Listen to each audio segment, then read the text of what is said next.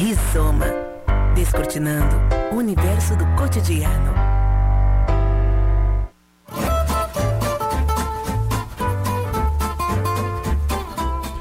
Muito bom dia para você que acompanha a programação da Unisv FM. Estamos iniciando mais um Rizoma temático, o Rizoma deste primeiro de abril de 2021.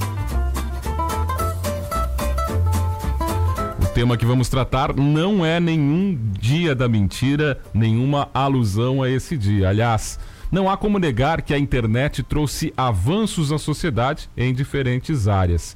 Aproximou pessoas, facilitou o acesso à informação, desburocratizou serviços. O problema é que não evoluímos apenas em pontos positivos. Muitos acabaram utilizando o poder da internet e o desconhecimento de usuários para furtar dados pessoais ou praticar crimes. Entender o que são crimes virtuais é importante não só para se prevenir, mas também como reagir à ação de criminosos. Crimes virtuais da identificação, a denúncia é o tema da semana aqui do Rizoma desta manhã de quinta-feira. E para debater este tema, nós convidamos André Anicete, titular da Delegacia de Repressão aos Crimes Informáticos e Defraudações. Também Diogo Mendes, professor de tecnologia, perito em informática, designado pelo Tribunal de Justiça do Estado do Rio Grande do Sul. Google Trainer e fundador da startup Empodera Digital.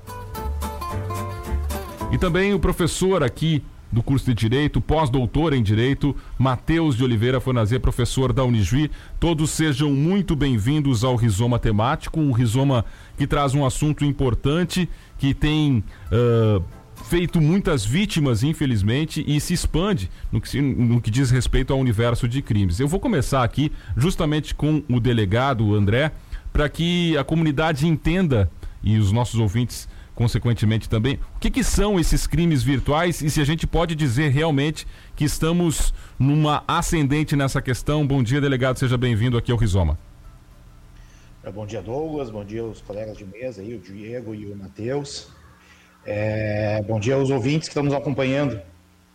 Na verdade, hoje em dia, né, com é, o advento da, da pandemia, é, a gente teve um, um grande aumento aí, né, uh, a olhos vistos de crimes praticados através da internet.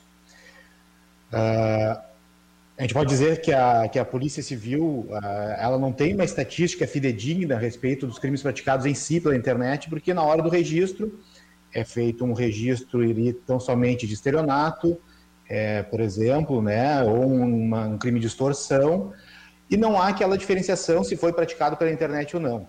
Para ver se, né, se esse crime teria sido praticado pela internet, teria que puxar ocorrência por ocorrência para verificar né, como seria, como foi a prática delitiva, uh, o que né, inviabiliza né, qualquer tipo de, de estatística fidedigna a respeito disso. É claro que, por exemplo, a, a questão de invasão de dispositivo informático, né, ou outros crimes atrelados ao crimes próprios né, de, de informática, é, seria possível, mas uh, a gente está vendo uma crescente bem, uh, bem razoável relacionado aos crimes de estelionato, né, principalmente, em que são praticados esses golpes utilizando a internet para enganar as pessoas. Agora, Diogo, seja bem-vindo aqui ao Rizoma. Eu queria que você falasse um pouquinho se nos tornamos mais vulneráveis né, no meio de toda essa digitalização que tem acontecido na sociedade, né? Nos tornamos também mais vulneráveis e suscetíveis a esses tipos de crimes e criminosos também. Bom dia, seja bem-vindo aqui ao Rizoma. Bom dia, bom dia Douglas, bom dia professor Matheus, delegado André, todos os ouvintes da Unijo FM. Realmente, é, Douglas, o, o surgimento da pandemia né, digitalizou muitos processos, muitos setores que antes nós tínhamos tra tradicionalmente vistos como presenciais. Né? Essa, essa tentativa de disrupção de áreas que estavam há anos tentando se digitalizar ocorreu de forma muito rápida, né? de forma muito é, é, agressiva o que obviamente podem é, ocorrer falhas né, de implantações, treinamentos, enfim.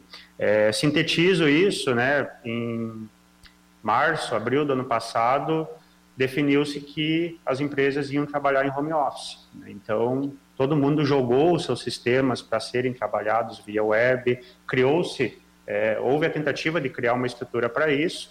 É, então, as boas práticas de segurança, enfim, acabaram ficando em segundo plano.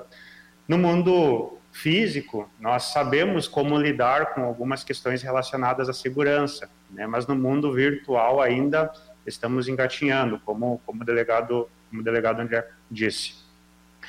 Realmente, é, hoje eu, eu tenho a visão de que, é, tecnicamente, evoluímos em mecanismos de segurança, em dispositivos para proteger os usuários, em, em tecnologias de proteção, firewall, camadas de segurança, enfim. Mas tem um fator, né, um, uma variável imprevisível que a gente chama, que é a, o ser humano. Então essa vai ser a sempre foi, né, o maior desafio no que se diz respeito à segurança. Essa variável é sempre complicada, né? É, é uma variável imprevisível. Se, se for pensar, né, Douglas e colegas, tecnicamente a gente conseguiu criar mecanismos seguros. Né? Tu tem autenticação de dois fatores, tu tem senha complexa, o sistema força você a colocar uma senha super difícil, por exemplo. Tu tem túneis de VPN, tem uma infinidade de recursos técnicos. Mas já dizia o Kevin Mitnick, que é o maior engenheiro social da história, que a maneira mais fácil de você descobrir uma senha é perguntando por ela. Né? O meu pai tem 70 anos e ele conta que quando era criança ele escutava o tal do golpe do bilhete. Né? Então é uma, uma referência para nós pensar. Né? Muito bem, a gente está falando aqui sobre crimes virtuais, uh, da denúncia, uh, a, a, a solução desses crimes, e eu acho que muito da solução passa também por uma legislação mais adequada e condizente ao mundo que vivemos e que se transformou. Por isso, o professor Matheus Fornazia do Direito está aqui para falar um pouquinho, professor, justamente se hoje já há uma legislação adequada, na sua opinião, que dá conta de tudo que acontece nesse ambiente virtual que cada vez mais nos, nos toma, especialmente nesse momento de pandemia que vivemos. Bom dia, seja bem-vindo aqui ao Rizoma mais uma vez, professor. Bom dia, Douglas. Bom dia, professor Diogo. Bom dia, delegado André. Bom dia a todos os nossos ouvintes, né? Da minha rádio preferida, não porque é da, da universidade onde eu trabalho, mas é porque realmente tem uma seleção musical ótima também, né? Um abraço para o Nene aí, né? O nosso programador. Uh, assim, olha, o que, que, eu vou te dizer sobre legislação, né? O leigo, e eu não digo apenas o leigo cidadão comum, mas também o leigo bem informado, o leigo de outras áreas, né? Bem informado, conhecedor de outras áreas, mas que vê o direito de fora, imagina que com uma penada do legislador, né, uma canetada, as coisas se alterem. Né? Então, ó, temos um problema novo, precisamos de lei nova. Né? E corroborando com o, o, que o delegado André nos, nos trouxe, né? realmente a internet, por mais que tenha causado muitas revoluções nas nossas vidas, né? é, revoluções no modo de viver, no modo de comunicar, nas velocidades e que nos ajude muito nessa época de pandemia. É, a grande maioria desses golpes, desses, enfim, desses crimes virtuais, eles já estão tipificados, né, no Código Penal, em outras legislações acessórias, né, é, acessórias não, esparsas, desculpe. Uh, então, uh, alterar a legislação por si só não vai uh, ajudar. Né?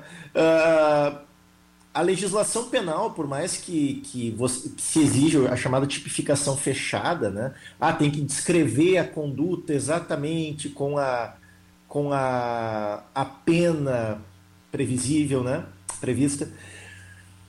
isso já ocorre para os crimes relacionados a, tenta, a, a golpes, a tentativa de, de, tomar posse indevidamente né, de, de valores dos demais. Né? O próprio estelionato. O grande problema, acho que vai passar muito mais pela área do jogo, né, que é você fazer o link entre uh, o dano causado, né, a conduta que causou o dano e de onde ela partiu. Né? Esse é o grande desafio da internet, né? porque nós temos, e aqui o Diogo vai falar com muito mais propriedade do que eu, a, a questão da, da Deep Web, da Dark Web, né? do, do um, da internet profunda, aquela que não é indexada, né? e da Dark Web, que além de ela não ser indexada, é onde ocorrem os fóruns, os, os grandes mercados negros, digamos assim, né? de drogas, órgãos, objetos furtados, senhas, uh, bancos de dados uh, obtidos uh, de modo ilegal. Né? Aliás, foi mediante a, a Dark Web que o vazamento de mais de 200 milhões de dos dados de mais de 200 milhões de brasileiros ocorreu, né? Acredito que o meu também, porque está toda hora aqui o Safari acusando que eu que aquela minha senha simples ela foi fraudada, né? Como não é em banco nada, é em revistas que eu acompanho, eu não me preocupo muito. Mas assim, ó, essa que é a questão, é, é esse meio que, claro, já tem como investigar, já tem como fazer uh, a persecução nesses meios, mas fica muito mais difícil, até porque a gente confunde, né? A ah, Deep Web é um lugar onde só ocorrem crimes. Não, grandes veículos de comunicação eles usam da Deep Web para obter denúncias. Por exemplo, agora a gente teve essa, esse novo golpe de Estado em Myanmar. Né? As pessoas fazem denúncias a esses grandes veículos mediante a Deep Web também. Então a gente não pode acreditar que ela seja apenas uma coisa ruim. E isso dificulta muito a questão de como nor, uh, normalizar as condutas na internet, porque a internet não é uma coisa só. Ela tem uh, locais que não são indexados, ela traz muito mais fatores positivos ainda do que negativos, porém esses negativos ocorrem. E a legislação, francamente, ela não, não vai ser capaz textualmente de mudar a situação. Né? É uma questão muito mais de reforma das instituições, né? é, para que se tenha meios de, de se adaptar a, a essa situação e, e, eu não estou falando só da polícia, só dos ministérios, enfim. Eu estou falando desde a educação. Né? Uh, uh, a gente está passando, por exemplo, no curso de Direito por uma reforma de, de currículo. E como fica difícil você casar os interesses. Eu estou dizendo aqui, ó, os interesses no direito. Por exemplo, ah, tem a prova da OAB, que é um dos interesses dos alunos.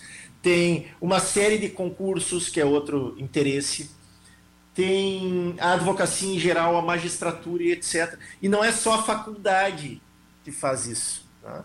É, a gente ainda continua é, com uma mentalidade, muitas vezes, e eu não estou falando aqui na Unijuí, eu estou falando no direito brasileiro, né, dos profissionais do direito, com uma mentalidade muito anterior. Né? O direito pensa o passado para aplicar no presente, quando na verdade a gente tinha que também estar pensando na alteração do presente para o futuro. E isso não, não basta só uma alteração da lei penal ou da lei processual. Tem uma série de reformas necessárias e, e o tempo legislativo é muito demorado também, né? Que é mais um desafio.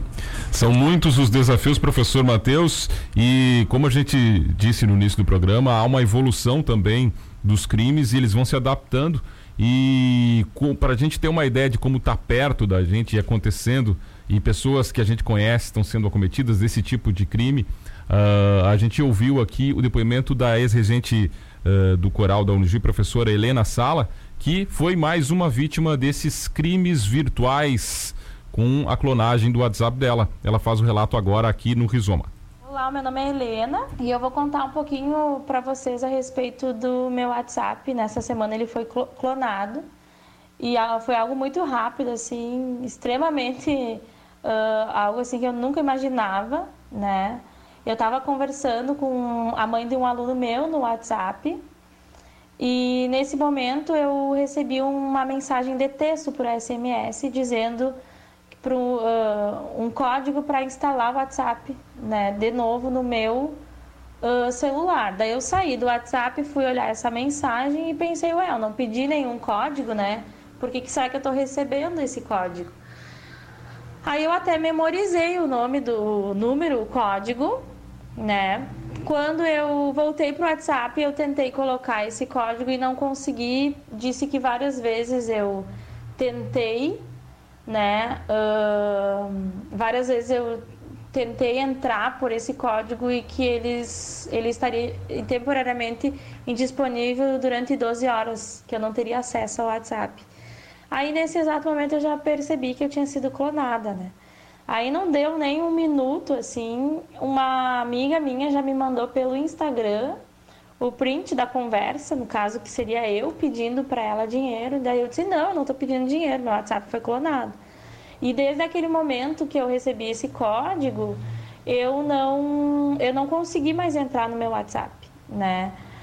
Aí eu pensei, meu Deus, o que eu vou fazer? As pessoas me ligando, porque maioria, a maioria das pessoas viram que não era eu, até pela linguagem que falaram com as pessoas, uh, sabiam que aquilo era um WhatsApp clonado, né? Então eu tentei entrar em contato pelo 0800 da operadora do meu celular, porque no momento eu não sabia muito o que fazer.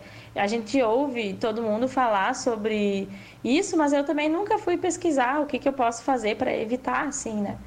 Ah, de, de, de, que o meu WhatsApp fosse clonado. Aí eu fui até a loja da operadora do, do meu celular e lá eles falaram que eles não tinham muito o que fazer, porque eu teria acesso ao meu celular ao número, poderiam me ligar, eu poderia mandar mensagem, eu só não estava tendo acesso ao aplicativo do WhatsApp. E que para isso, então, existe o e-mail que você pode enviar. Então, eu enviei para o suporte.whatsapp.com, que é o, o, e-mail que dá acesso ao suporte do WhatsApp, e informei a eles que o meu WhatsApp tinha sido clonado, coloquei o no, número né, e pedi para eles bloquear o meu WhatsApp. Aí nesse momento, logo automaticamente eu recebi uma mensagem por e-mail do suporte do WhatsApp dizendo que o meu uh, WhatsApp tinha sido desativado. Então essa pessoa durante isso aconteceu em questão de 45 minutos, uma hora no máximo, mas essa pessoa falou no mínimo com 30 pessoas, porque as pessoas depois foram enviando para mim, né, por, pelo Face, pelo Instagram, os prints das conversas, né? Uh, então é uma ação muito rápida e eu não sabia, na realidade eu sabia que tinha como colocar no WhatsApp uma confirmação de duas etapas, mas eu sempre pensei, ah, ninguém vai clonar o meu número, né? E acabei sempre protelando. E agora então eu sugiro a todo mundo, né, para evitar que aconteça, fazer essa verificação entre duas etapas no WhatsApp e com isso é bem difícil eles conseguirem clonar, porque daí você precisa ter uma senha sempre para acessar o WhatsApp. Né? Então, só relatando um pouquinho, né, uh, de como foi e como essa ação é muito rápida. E ainda bem que a maioria das pessoas que essa pessoa entrou em contato, ninguém fez um, a transferência de nenhum dinheiro, nenhum depósito. E a pessoa ainda ela deu o e-mail dela, o Pix com o e-mail. Então, eu também sei quem é, né? Claro que a gente não, não tem como saber de que cidade é, de que estado tá, a pessoa está fazendo isso, mas eu sei o nome e qual é a conta bancária que essa pessoa tem, né? Qual é a empresa que ela tem a conta, mas eu não consigo entrar em contato com a pessoa, né? Enfim, o único procedimento que eu fiz foi ficar sem WhatsApp até o momento, até ele liberar para mim, né? E a partir daí também a fazer um boletim de ocorrência online sobre esse ocorrido com, a, com o meu número do WhatsApp. Rizoma. Muito bem, esse é o Rizoma da Unijuí FM. Falamos com o apoio de Top Mix e Juí, a nova loja de preço máximo aqui do município, também Unimed Noroeste e Posto do Ganso.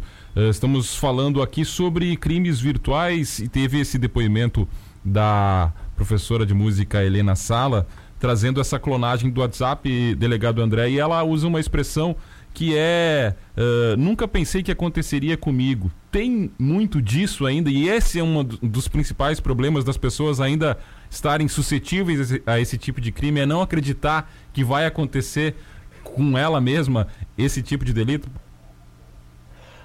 É, uh, muitas, muitas pessoas acontece isso. É, eu sempre, todo, toda oportunidade que eu tenho de falar em rádio, televisão, eu digo para as pessoas, para digo em entrevistas assim, que as pessoas têm que desconfiar sempre, né, das, das questões de, de internet. É, hoje em dia, diversos aplicativos, é, Instagram, Facebook, todos eles têm a verificação em duas etapas. o que dificulta ou impede, até mesmo impede, né, esse tipo de, de problema que a pessoa pode ter de clonagem de, de WhatsApp. É claro que existe ainda aquele outro crime hoje que, que eles criaram, né, que é com a utilização da foto da pessoa, a criação de uma nova conta de WhatsApp e com acesso, né, àqueles bancos de dados que, que o professor Matheus mencionou anteriormente, que, que vazaram, né, e eles conseguem acesso a, a telefone de familiares, a, a telefone de, de amigos e acabam uh, se passando por aquela pessoa para pra praticar aquele tipo de delito.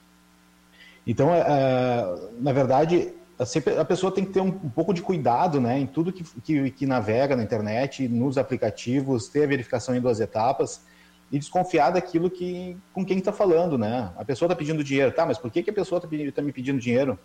vou fazer um contato com ela de forma normal, né? Vou ligar para o telefone da pessoa. É, é tu mesmo está me pedindo dinheiro. É, é, são alguns cuidados básicos que a pessoa tem que ter para evitar de ser uma nova vítima. É, é, claro que existe depois, né, a parte investigativa, né? Todos os crimes é, deixam vestígios, é, os informáticos também, né? Existem os registros de acesso, né? Existe as próprias contas bancárias que eles fornecem, né, para fazer esses tipos de depósito é claro que essa conta corrente nunca é do criminoso, né? Uma conta ou uma conta alugada, né? Que às vezes as pessoas eh, recebem um determinado valor para emprestar aquela conta, ou é uma conta de laranja, ou é uma conta de uh, que foi criada com documento falso. Essas que emprestam então, é, é, configura crime também, né? Está sendo conivente com o crime, né? Sendo conivente, sem dúvida, vai ser responsabilizada também posteriormente, né? Uh, faz parte da, sabe, né, da organização criminosa que está ali praticando é aquele, aquele crime. É, então, é, eu sempre dou esse tipo de dica assim, para as pessoas, né, que as pessoas têm que ter um cuidado. Às vezes, uma verificação simples no Google ou uma ligação, né, a gente consegue tirar a dúvida né, a respeito, recebe links falsos, né, por, é, até mesmo por WhatsApp, né, recebe por WhatsApp, recebe por SMS, para atualização bancária. É, os bancos jamais passam esse tipo de, de link para atualização se a atualização é feita do, do, aplicativo, é feita de forma automática, né, pelo próprio aplicativo. Então, é, as pessoas têm que ter um cuidado para evitar de ser uma nova vítima depois, né, de, de, é, de, da prática do crime, depois de ter sido vítima, a recuperação desse valor e a identificação desses criminosos é uma coisa bastante morosa, um pouco morosa, né, porque na maioria dos casos a gente necessita de ordem judicial, né, para quebra desses, desses dados, né, para saber os registros de acesso. E ainda, né, quando a gente tem esses registros de acesso no Brasil, infelizmente, a gente tem uma, uma gambiarra tecnológica né, que foi feita na questão do IPv4 e IPv6. Então, é, às vezes a gente chega num IP, um IPv4 e não tem a porta lógica de conexão, a gente não consegue chegar a quem é que utilizou aquele IP naquela data e horário. E, a, e, a, e o crime fica sem, sem solução. Então, é, são diversas questões, assim, né, que a pessoa tem que... E os é, criminosos com certeza sabem disso, né? Sabem disso, eles... É, é a grande... E também um grande volume de, de, de crimes que acontecem, né? A, a, infelizmente, a polícia não tem braço para conseguir é, atingir a todos, né? É, e ainda acho que é importante salientar ali que o, o professor Matheus falou relacionado à, à legislação. É, eu acredito que a legislação é, é, é, um pouco branda, né, relacionada principalmente ao estelionato. Poderia ter um aumento uh, de pena relacionado aos crimes praticados pela internet, né, já que atinge grande número maior de vítimas, por exemplo, né, um, um criminoso atrás do computador pode fazer diversas vítimas em, uma hora, né, ao contrário do, do conto bilhete anteriormente ali, que, que tem toda a, a história, talvez consiga fazer um ou dois por dia, né. Então, é, acredito que teria que ser melhorado um pouquinho, até a forma de investigar também, né? É, a gente sempre cria um paralelo aqui, né? Os carros estão andando na rua, eles têm as placas visíveis dos, dos veículos, né? A pessoa que está navegando na internet tem o número de IP que não está visível. Então, para conseguir esse número de IP, demora todo, tem toda uma burocracia, né? Então, as coisas poderiam ser um pouquinho mais ágeis e para tentar é, identificar e responsabilizar esses criminosos que praticam esses, esses delitos. Agora, Diogo, o, professor Matheus falou na sua colocação anterior sobre educação, né? Passa por aí também uh, uma orientação maior, as pessoas saberem melhor manusear todos esses instrumentos digitais que a gente tem, ferramentas, estou falando de redes sociais uh, e toda a navegação na internet ser mais clara para as pessoas. E é possível, você acredita que isso possa acontecer? Porque temos um público muito diferenciado né, na internet. É, eu acho que antes de aprender a, a usar as ferramentas, o jovem, a, a, criança, enfim, o adolescente, ele tem que saber que não é o fato dele estar trancado num quarto escuro na frente do computador dele que ele é invisível, né? Então ainda existem não só adolescentes, jovens, mas muitos criminosos que acham que a internet, né, a web, é, o cyberespaço é uma terra sem lei. Eu sempre eu sempre fui muito é, de usar né, essas expressões e de acreditar que o trabalho de conscientização ele é fundamental, né, não não apenas para as crianças, porque adolescentes que a gente chama de nativos digitais, né, gurizada sabe lidar com qualquer aplicativo, dão aula, né, dessas tecnologias. Uh, mas o, tem que tem que existir um trabalho também para o público mais velho, né? Eles estão entrando agora eles não nasceram nessa época, eles têm dificuldade e ainda eles acreditam que aquele linkzinho que eles receberam no WhatsApp é uma promoção, né? Que eu estou perdendo uma oportunidade se eu não clicar aqui, né? Eu estou perdendo um brinde se eu não botar meus dados aqui. Não, não é por aí. Então, é um trabalho de formiguinha, tem que ser segmentado por público, né? Eu vejo que hoje a deficiência do jovem, das crianças, é saber que existem responsabilidades quanto ao uso da tecnologia e para os mais antigos de ensiná-los, né, de explicar que sim, existe gente muito maldosa e muito ruim na web, né, querendo tirar proveito daqui a pouco até da inocência deles. Então são, são duas verticais assim que eu vejo dentro do trabalho de, de conscientização. A Polícia Civil, né, eu acho que o, o, o delegado André pode também depois contribuir com isso, e tem trabalho nas escolas de conscientização, é muito bacana. Fala sobre a questão de, é, é, de drogas, de cyberbullying, de toda, toda essa questão né, envolvendo a, a, a, o público mais jovem. Né? Porque o, o, jovem, o adolescente, ele é um pouco inconsequente em função da, da própria idade, né, do momento que está vivendo. Então, e a gente vê também, né, um assunto muito delicado que daria horas de conversa é a questão dos nudes, né? Uma foto às vezes acaba com uma família. Né? A gente sabe casos aqui da cidade de famílias que tiveram que morar em outro lugar por causa de uma imagem que vazou, né? Por causa de uma foto. Então são assuntos muito delicados que precisam ser conscientizados da melhor ou da pior forma possível com esses públicos. Com certeza. Professor Matheus, o senhor falou antes sobre a, a, questão da educação e também da evolução da, da, legislação no que se refere a crimes virtuais. Mas a gente tem usado aqui no início do, desde o início do programa né, o conto do bilhete como um exemplo. Né? E ele continua acontecendo. Ainda existem pessoas que, que caem nesse conto do bilhete. Uh, o senhor acredita que a, a evolução da legislação e também dessa educação pode contribuir para que uh, os crimes virtuais diminuam aí, a gente se adaptando mais a esse universo digital? Olha, quando eu falei antes da, de uma reforma total das instituições, é claro que isso pressupõe também alguma alteração em legislação. Né? Uh, o que eu não acho é que apenas uma mudança na legislação penal, e claro que ela é necessária também, né? mas apenas uma mudança assim, por exemplo, como o delegado falou, um aumento de pena pode vir a corroborar? Pode, claro, mas sozinho. Né? Isso seria apenas uma, digamos assim, uma propaganda política daquele que está fazendo a legislação. Né? Oh, aumentamos a pena no Código Penal, agora resolveu o problema. Não, muito pelo contrário. Outras leis, outras políticas públicas que dependem de leis, outras instituições são necessárias. Né? Ah, a reforma na educação, por exemplo, pressupõe uma mudança legislativa também. Ah, uma melhoria nas instituições de perícia também pressupõe inovação legislativa. Antes, talvez eu, te, eu não, não, tenha me feito entender muito bem, né, por causa do, do tempo exíguo que a gente tem aqui. O que eu quis dizer é que uma alteração apenas na legislação penal ou apenas na legislação processual não vai alterar a situação como gostaríamos. Né?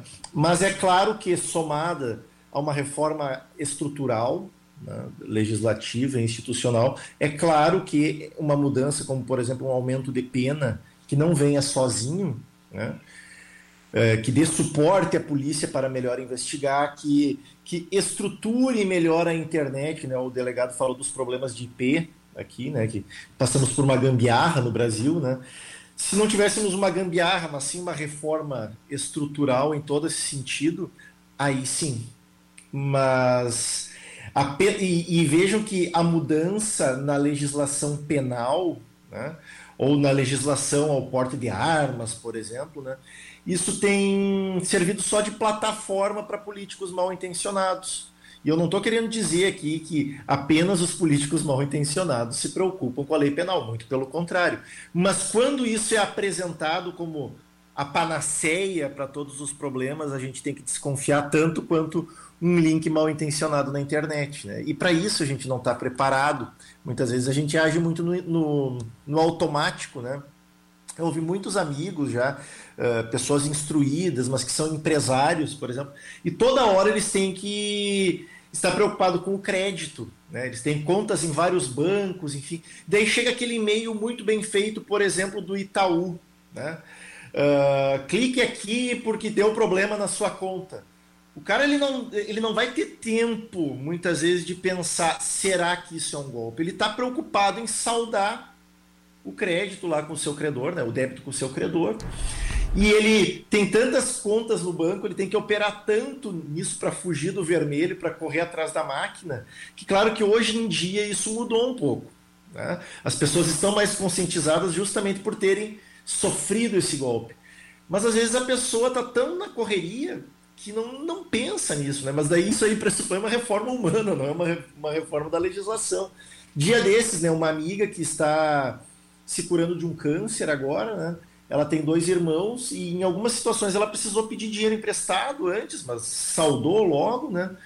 Clonaram o WhatsApp dela e mandaram para o irmão dela, ó, seguinte, preciso de tanto agora, urgente. Ele quase, ele já estava com, com, com, o aplicativo da conta dele aberto ali para passar quando ele pensou, não, mas peraí, não parecia ela falando.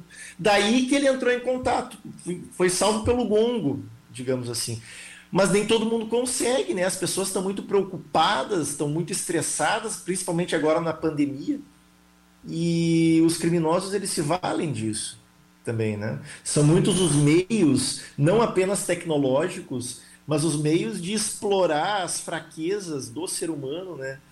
Que, que os, os criminosos se valem. O próprio Bezerra da Silva dizia né, que para acabar com a malandragem não tem que acabar com o malandro, né? Acabar com o otário. Claro que não estou chamando as vítimas de otários, mas aqui para a gente adaptar. Sempre genial o Bezerro da Silva, né?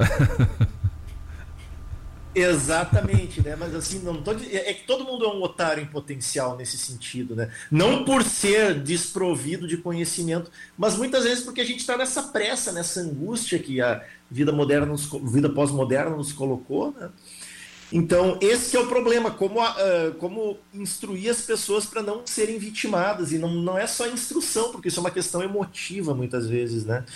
Então, apenas uma reforma legislativa penal, processual penal, não vai resolver a situação, vai servir de plataforma para políticos mal intencionados. Mas nessa reforma de todas as instituições, enfim, que a gente precisa, isso também pressupõe essas legislações. Né?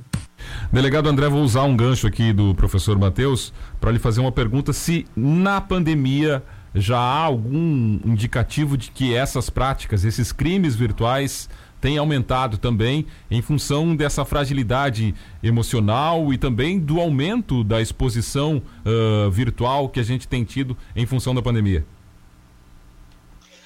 É, assim como eu falei no, no, início ali, a gente não tem uma, uma, estatística fidedigna a respeito né, dessa, dessa prática. Né? É claro que, uh, pela nossa experiência aqui, pelo uh, aumento do, do, da quantidade de trabalho, a gente observou que teve um aumento uh, bastante exponencial, né? até as, as, estatísticas da Secretaria de Segurança demonstram né, um grande aumento de crimes de estelionato, especialmente, né? Uh, os, os demais índices, quase todos, uh, acabaram caindo, né? mas os crimes de estelionato teve um aumento bastante significativo. É, talvez, né, assim como o professor Matheus falou, a questão emocional, as pessoas não, não às vezes não prestam atenção né, naquilo que estão falando, a, a, a, questão de tentar resolver na hora aquele problema, né, é, sem prestar, ter um mínimo de cuidado, acaba levando essas pessoas a serem vítimas né, desse, desse tipo de golpe. Então, é, é eu acredito que que na verdade sim, né, teve, teve, teve esse aumento em razão da pandemia, em razão do maior uso, né, de equipamentos eh, de informática, né, de internet para fazer compras, né, para para fazer até reuniões de trabalho, de, de mais é, de diversas outras formas, né, de é, de convívio social que não se tem, mas tem convívio social através da internet, então acabou é, tendo, tendo esse esse esse acréscimo aí. Só também tendo um gancho ali com o professor Matheus, ali falou a respeito, a gente falou a respeito da educação, né? É, que é, é, claro, né, que não só a pena ajudaria, né, a diminuir esse tipo de crime, é, mas como, como tudo, né, depende bastante de educação, né? Não adianta aumentar a pena do homicídio que vai continuar existindo o homicídio, né? Não adianta aumentar a pena de roubo que vai continuar existindo.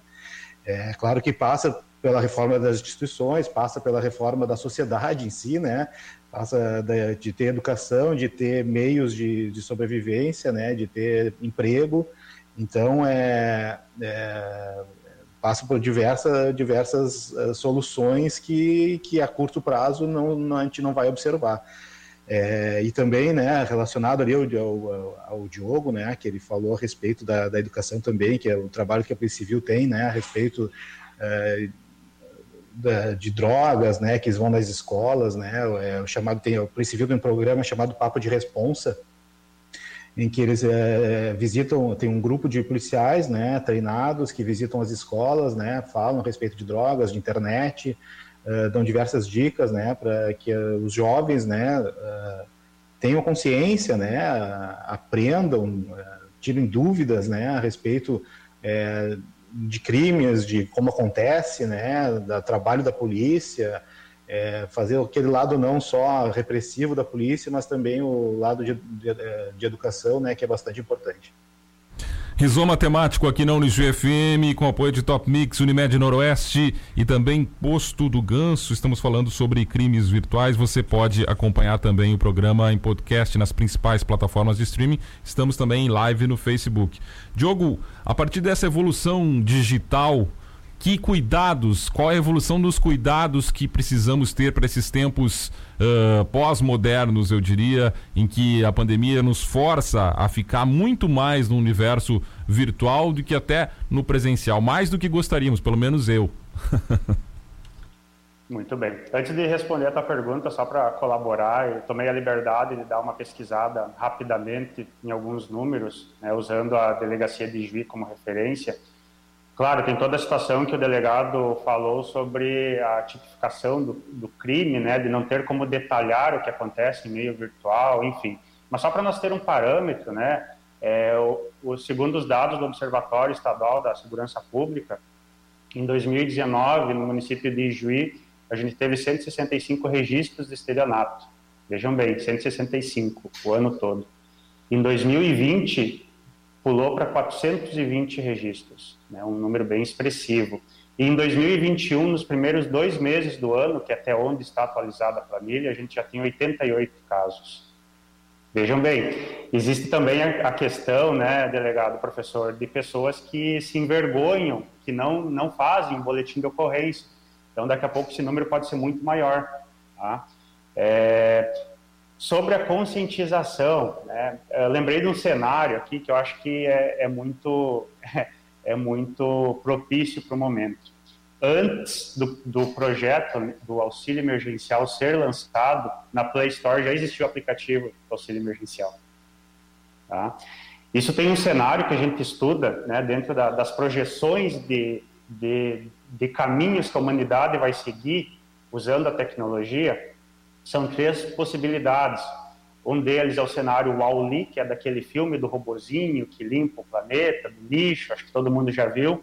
E aí leva as pessoas para uma nave onde cada um aperta um botão e vem o que quer. Né? Tá lá as pessoas todas gordinhas, apertam um botão, vem um café, aperta um botão, vem uma pessoa fazer uma massagem, enfim, não se mexe. Então existe um cenário que metaforicamente usa né, o, o, o, filme como, como referência, onde ela, ela quer sintetizar que hoje é muito fácil você criar um aplicativo, hoje é muito fácil você criar um site, hoje é muito fácil você criar um material para a web, qualquer pessoa pode fazer isso.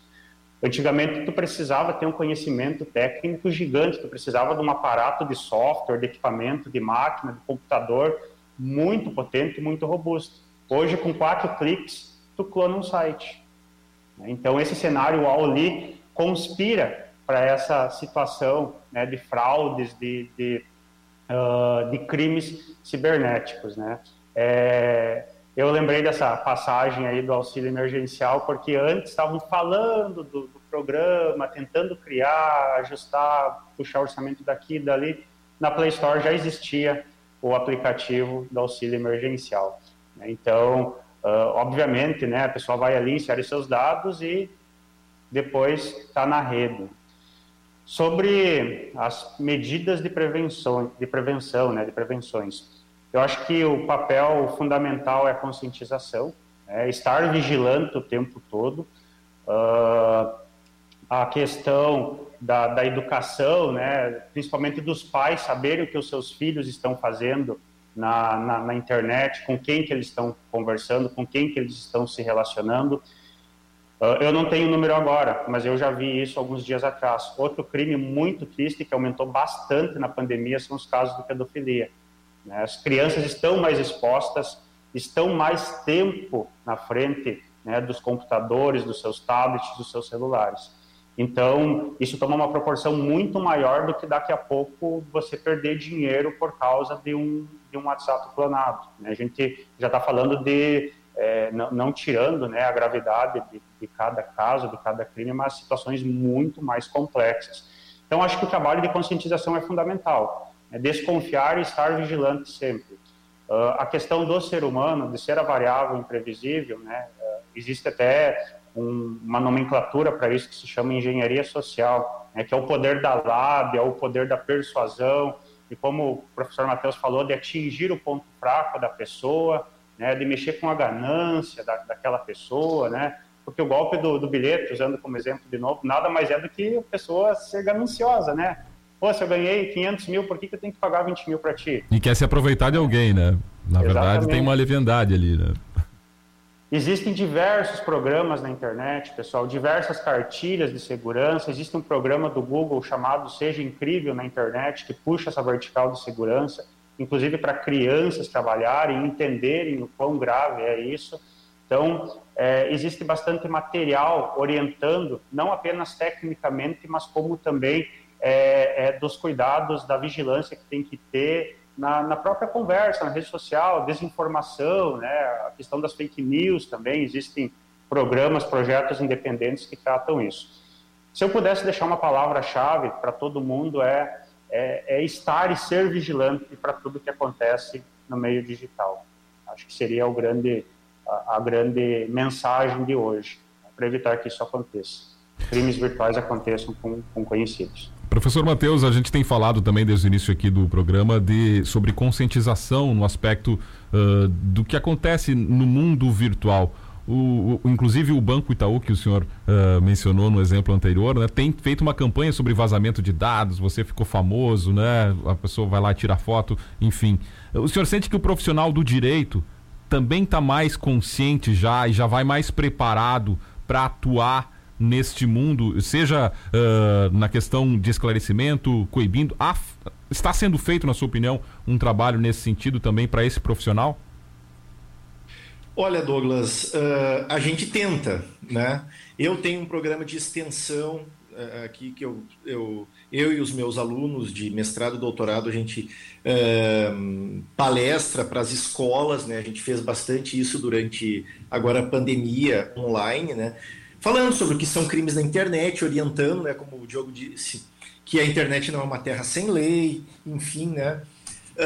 Mas assim, entre os profissionais de direito também temos feito bastante um, um trabalho de conscientização mediante palestras, escrevendo, né? Eu tenho escrito bastante sobre, publicado bastante livros, uh, livros e e artigos sobre crimes da internet, sobre essa revolução da internet, inteligência artificial, que é um fator que a gente nem abordou aqui, o quanto isso potencializa, né? É o robozinho lá do Wii trabalhando pela gente, né? Mas facilitando que um tire dinheiro do outro também, né? Um tire os bens do outro, enfim, de modo muito mais rápido.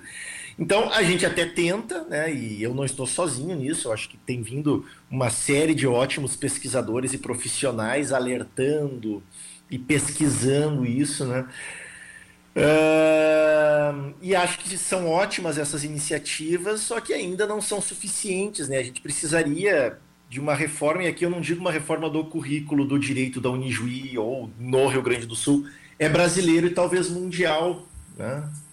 Uh, de uh, mudar um pouco o modo pelo qual a gente entende o que é o direito, né? Antes você vem me falando só da legislação, né? Claro que a legislação é um aspecto importantíssimo para o direito, mas o leigo entende que deu uma penada lá na legislação muda tudo. Não, tem a mentalidade do juiz que, tá, que vai interpretar aquele caso, do advogado, o advogado é o primeiro juiz da causa, né?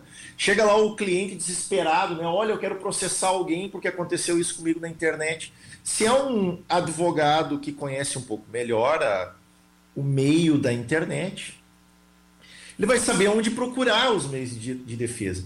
Mas tem advogados, e eu não estou criticando a classe aqui, né? Mas criticando uma situação que não sabem nem por onde começar, não sabem como interpretar a causa. Isso é um problema de educação, não é um problema da pessoa apenas, né? A OAB tem conscientizado bastante, né? Por meio de palestras, eu mesmo palestrei já pela OAB nesse sentido, né? Uh, só que isso é apenas um começo, né? E a gente precisaria pensar mais a fundo, mais na raiz do problema, né? Na mentalidade dos juristas, né?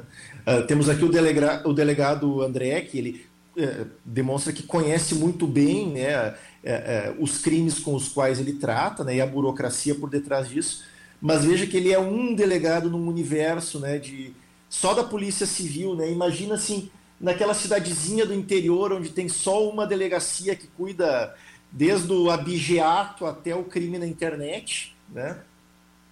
Se ele vai ter a, a mesma capacidade técnica que o, o, delegado André tem, né?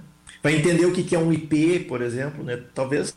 E eu não estou falando mal da polícia, aqui eu estou falando de uma situação em que a própria organização pressupõe isso, cidades maiores mais, com mais especialistas, cidades menores com mais generalistas, por causa até dos recursos né, que são disponibilizados. Então, eu acho que a gente está fazendo, como instituições em geral, um bom trabalho né, de conscientização, mas a gente tem que ir mais a, até a raiz do problema, né? É, a raiz do problema. Eu quero, não sei se chegar à raiz do problema, delegado André, mas queria que o senhor falasse um pouquinho, uh, a partir do exemplo também dado pelo Diogo, do, do app, né, do auxílio emergencial, que já estava lá disponível antes do, do, do, governo a criar o seu próprio aplicativo. Se há um trabalho feito, eu, eu acredito que exista, mas se ele é suficiente, um trabalho de antecipação uh, por parte uh, da polícia, enfim, no sentido de antecipar esses cri possíveis crimes virtuais, e se, na sua opinião, é suficiente esse trabalho ou como a gente pode ampliar esse tipo de trabalho de antecipação aos crimes virtuais? É, na verdade, a gente está sempre correndo um pouco atrás, né, do, do, nesse tipo de, de questão, né? Os criminosos estão sempre, sempre na frente, em especial, assim, é criado um programa de auxílio emergencial que sequer é, saiu do papel, mas já existe um aplicativo lá disponível na loja, na, na Apple Store ou na, na, na, na Google Store lá para a pessoa baixar. Só que a pessoa vai lá, baixa, não, não, não observa, né, quem é que produziu aquele aplicativo, né? Ali embaixo, tu vai ver ali na, na tu vai ver a, a, os caracteres ali embaixo, quem produziu o aplicativo. Geralmente os aplicativos governamentais são produzidos pelo próprio governo, né? É, tem ali o, a extensão gov.br desses nesses aplicativos e a pessoa vai no, no, no, afã de tentar ser o primeiro a conseguir aquele, aquele auxílio e acaba baixando sem ter o, o mínimo de cuidado. Eu acho que a questão mais é de, de não antecipar, mas a pessoa tem que, assim como a gente já, já bateu nessa tecla aqui, né? A questão da educação, né? A pessoa tem que ter um, tem que desconfiar das coisas, né? É, por que que vai, vai pesquisar um pouco antes, né? Dá uma olhada lá, ver se já, ah, saiu, está sendo notícia do auxílio emergencial. Tá, mas quando é que vai ser disponibilizado? A lei já foi aprovada? Tem, tem, como, tem como observar isso, né? Às vezes uma simples pesquisa do Google tu observa isso, né?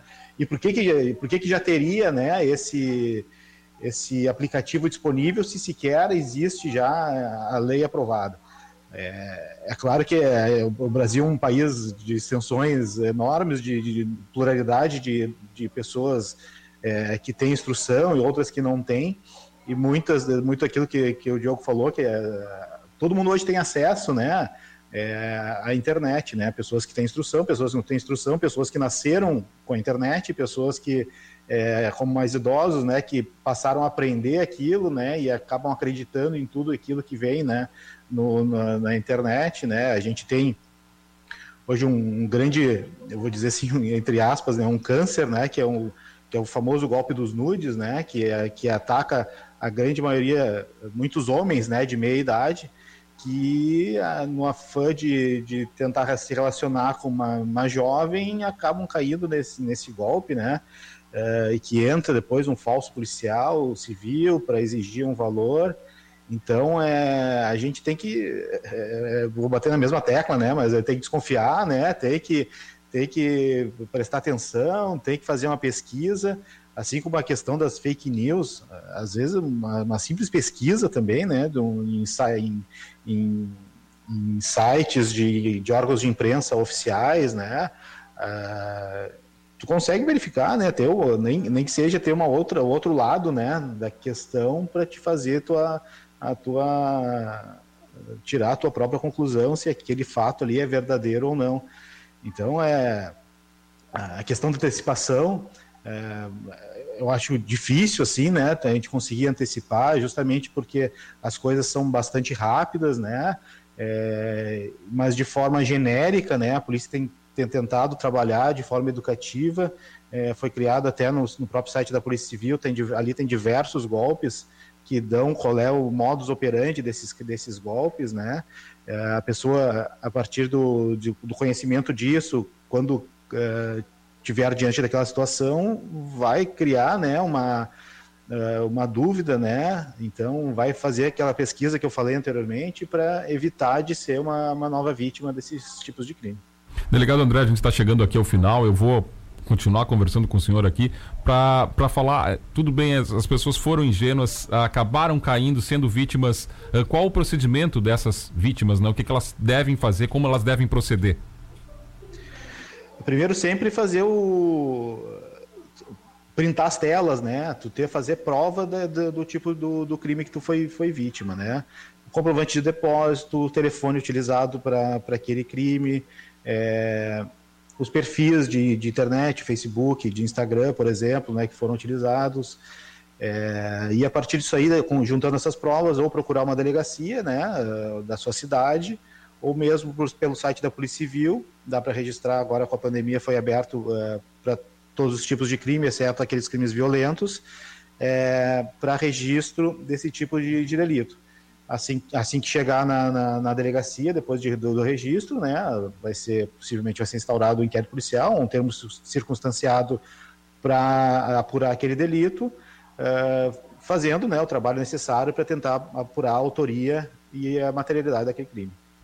Muito bem, esse é o Rizoma Temático aqui na UniGFM. Chegando ao seu final, eu quero agradecer aqui aos nossos convidados desta manhã de quinta-feira. Lembrando que você pode acompanhar o programa também em podcast nas principais plataformas de streaming a partir já de hoje à tarde. Uh, agradecer aqui aos convidados desta manhã, o delegado da titular da Delegacia de Repressão aos Crimes Informáticos e Defraudações, André Anicete. Muito obrigado pela sua participação aqui no Rizoma. Obrigado, obrigado a vocês, obrigado à rádio é, pelo, pelo excelente programa no dia de hoje. Também, claro, aqui ao Diogo Mendes, professor de tecnologia, perito em informática, designado pelo Tribunal de Justiça do Estado do Rio Grande do Sul, Google Trainer e fundador da startup Empodera Digital, por ter participado desse rizoma trazendo esclarecimentos ao nosso ouvinte. Obrigado, Diogo. Obrigado, Douglas. Obrigado, colegas. E parabéns pela iniciativa. Acho que é um papel muito importante e fundamental de conscientização, ações como essa. E claro, ao professor Matheus Fornazê aqui, que é nosso ouvinte, eh, já confessando aqui no início da sua participação a preferência pela Rádio Unijuí FM e também convidado aqui, pós-doutor em Direito e professor da Unijuí, por trazer um pouco da parte jurídica desses crimes virtuais e como a legislação caminha. Professor, obrigado por mais uma vez atender o nosso chamado aqui no Rizoma. Eu aqui agradeço, Douglas, por mais uma vez confiarem no meu trabalho, na minha opinião aí. Foi um prazer ter, ter realizado essa conversa transdisciplinar aí com os colegas professor Diogo e delegado André. Né? E contem comigo sempre para dar essa pequena contribuição aqui no Rizoma.